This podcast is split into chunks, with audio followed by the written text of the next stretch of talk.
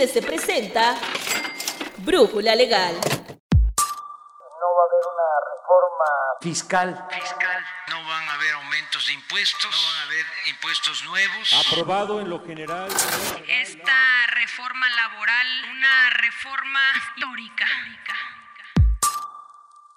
El COVID-19 nos ha afectado a todos. No hay escape para esta enfermedad que infectó al mundo y que no solo repercutió en la salud de la población, sino también en las finanzas. El empleo es uno de los aspectos que más impacto negativo ha tenido en la pandemia. La pérdida del trabajo, la baja salarial y la falta de generación de oportunidades laborales es una constante de la nueva realidad. En este capítulo de Brújula Legal te decimos las opciones para cancelar el crédito Infonavit si te viste afectado por la pandemia. Yo soy Rodrigo Hernández López, quédate con nosotros. Gracias a las aportaciones realizadas por los patrones al Infonavit del 5% sobre los salarios base de aportación de sus colaboradores, estos pueden acceder a un crédito hipotecario por parte del instituto que les permita comprar una vivienda nueva o usada o construir en un terreno propio, reparar, ampliar o mejorar su casa o pagar una hipoteca contratada. Una vez concedido el préstamo de vivienda, los patrones deben retener del salario del acreditado la cantidad determinada por el organismo, con la finalidad de cubrir las amortizaciones de dicho empréstito. Tal carga nace a partir del día siguiente en que se recibió el aviso para retención de descuentos respectivo o cuando en las cédulas de emisión bimestral anticipada aparecen los datos relativos al crédito y concluye hasta que reciben el aviso de suspensión respectivo. En la emisión bimestral anticipada desaparece la amortización del crédito o cuando se presenta el aviso de baja del trabajador acreditado ante el Seguro Social como consecuencia de la terminación del vínculo laboral que lo sube. No obstante, antes de que se emita el aviso de suspensión, de retención o en la emisión bimestral, desaparezcan los datos del crédito, el asegurado de que se trate debe de ubicarse en alguno de los siguientes puntos para que la cancelación de la hipoteca proceda. Una vez terminado de pagar el crédito del Infonavit, lo que sigue es la liberación de la hipoteca a través de una carta de instrucción de cancelación de hipoteca. Para ello, es indispensable que el trabajador interesado ingrese a mi cuenta Infonavit en la sección Mi crédito Elige el apartado Aviso de suspensión, retención y modificación de descuentos y dé clic en Descargar aviso. Sí, el proceso es sencillo, pero como en repetidas ocasiones hemos hecho énfasis en IDC, es fundamental seguir paso a paso para que no haya problemas. El documento obtenido debe entregarse de inmediato al patrón para evitar que aquel le siga efectuando descuentos al salario. Posteriormente, el interesado debe formalizar legalmente la pertenencia de su propiedad liberando sus escrituras. Para esta gestión, debe solicitar la carta de cancelación de hipoteca al Infonavit acudiendo directamente a la delegación correspondiente o a su domicilio o marcando a Infonatel.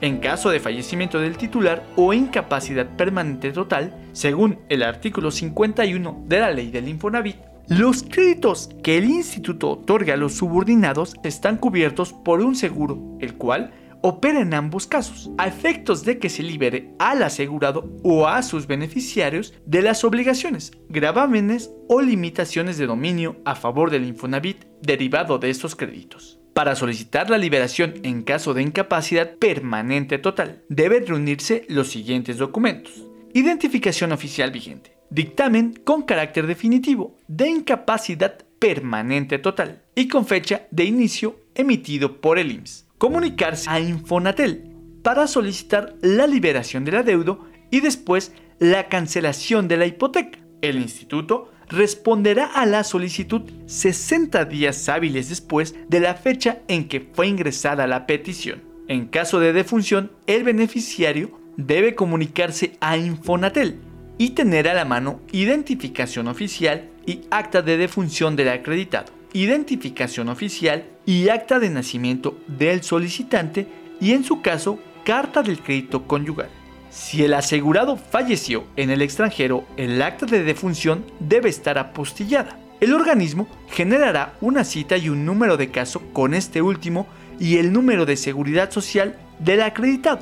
Se debe ingresar al portal Infonavit para adjuntar los documentos escaneados. El día de la cita, el interesado debe acudir al área de cobranza de la oficina de atención del Infonavit que le corresponda, junto con los documentos señalados para su validación. El tercer caso es el referente a la incapacidad permanente parcial e invalidez. A diferencia de la incapacidad permanente total, la parcial se refiere a la disminución de las facultades o aptitudes de un trabajador para laborar. Por otro lado, Existe invalidez cuando el asegurado se encuentra imposibilitado para procurarse, mediante un trabajo igual, una remuneración superior al 50% de su salario habitual percibido durante el último año de labores y que esa imposibilidad derive de un padecimiento no profesional. En estos casos, y solo tratándose de incapacidad permanente parcial, igual o mayor al 50% o por invalidez definitiva, se libera al colaborador del adeudo los gravámenes o limitaciones de dominio a favor del instituto, siempre y cuando no sea sujeto de una nueva relación de trabajo por un periodo mínimo de dos años, lapso durante el cual gozará de una prórroga sin causa de interés para el pago de su crédito.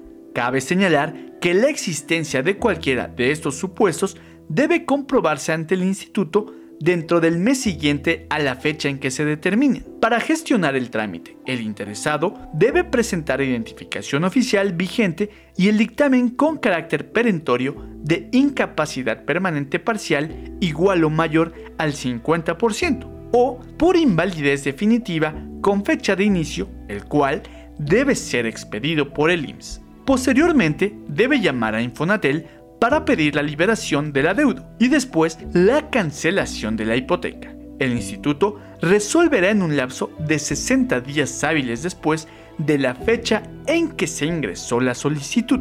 Si al término de los dos años de la prórroga no se ha vuelto a tener una relación laboral y se cumple con los requisitos legales establecidos, puede requerirse la liberación del adeudo. Lamentablemente por la pandemia por COVID-19, el siguiente supuesto tal vez sea tu caso, así que presta mucha atención. Cuando el acreditado pierde su empleo o le suspenden su vínculo laboral y no ejerce oportunamente su derecho a prórroga o ésta venció, debe realizar sus amortizaciones directamente al Infonavit. Tal carga generalmente asciende la amortización que le hacía el empleador más el 5% de las aportaciones de vivienda que efectuaba su patrón. Sin embargo, el trabajador cuenta con ciertos beneficios al perder su fuente de ingresos, como el Fondo de Protección de Pagos. Este se trata de un fideicomiso por medio del cual el trabajador otorga al instituto la cobertura contra riesgo de incumplimiento de pago de las amortizaciones mensuales, a que se obliga conforme al contrato de apertura de crédito, cuando dicho riesgo resulte de la pérdida de su relación laboral. Para solicitarlo es necesario confirmar que el préstamo fue contratado a partir o después del 2009 y que se contó con una relación laboral de al menos seis meses para haber aportado al fondo además de tener un mes de desempleo siempre que no hubiese sido por pensión, jubilación, incapacidad o invalidez. Para efectuar el trámite es necesario entrar a mi cuenta Infonavit en la opción Saldos y Movimientos y consultar cuál es el monto a pagar para que se aplique el fondo y hacer el pago correspondiente. En caso de prórroga parcial, el interesado debe hacer un pago mensual de 903 pesos durante 6 meses máximo teniendo en cuenta que el instituto absorberá el 50% de los intereses que no se paguen y el otro 50% se acumula. Es indispensable consultar en mi cuenta Infonavit los meses disponibles. Para la prórroga total del acreditado debe presentar su solicitud al instituto dentro del mes siguiente a la fecha en que se deje de percibir ingresos salariales. Durante dicho aplazamiento, los pagos de principal y los intereses ordinarios que se generen se capitalizarán al saldo insoluto del crédito. Si el asegurado no solicitó la prórroga en el plazo de 30 días, esta no se le autorizará. Es importante considerar que cada prórroga otorgada no puede ser mayor de 12 meses consecutivos ni exceder en su conjunto más de 12 meses. Cualquiera de estas opciones termina en el momento en que el acreditado inicie una nueva relación laboral. Si después de agotar estas facilidades el acreditado no puede pagar, la última opción es dar en dación el pago de su propiedad. El Código Civil Federal regula esta figura en su dispositivo 2095, al disponer que la obligación queda extinguida cuando el acreedor recibe en pago una cosa distinta en lugar de la debida. Pero, ¿qué es la dación? Según el glosario de términos de uso común de la Subdirección General de Cartera del Infonavit, se señala que la dación es el pago en especie que el trabajador acreditado hace al instituto, mediante la transmisión en escritura pública y a valor comercial de los derechos de propiedad del inmueble, a título de liquidación tanto del saldo insoluto del crédito otorgado y sus accesorios, así como en su caso de los gastos causados para solicitarle el entero de dicho préstamo. La vivienda es entregada al área de crédito o centros de servicio Infonavit de la delegación a través de un promotor inmobiliario y se marca el crédito objeto de la dación en el sistema de administración de cartera hipotecaria, a efectos de detener la facturación de este y efectuar el registro contable correspondiente.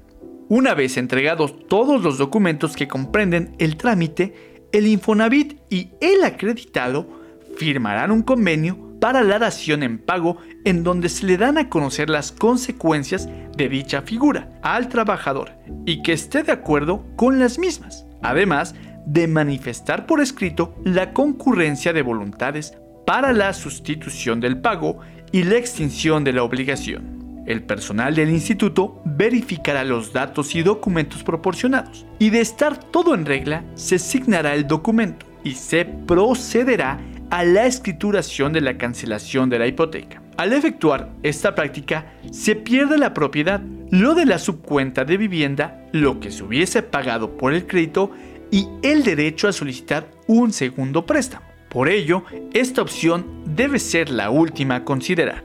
Para la elaboración del guion de este podcast se retomó el artículo ¿Cuándo procede la cancelación de un crédito de vivienda elaborado por la editora de la sección de Seguridad Social, Nancy Rodríguez, que puedes consultar en la edición 475 disponible en nuestro kiosco digital. Ayúdanos a que más personas estén informadas sobre este tema compartiendo este y todos los contenidos que realizamos para ti. Agradecemos en la adaptación del guion, producción y realización a Alan Morgan. Te esperamos en nuestra siguiente emisión de Brújula Legal. Yo soy Rodrigo Hernández López. Hasta la próxima.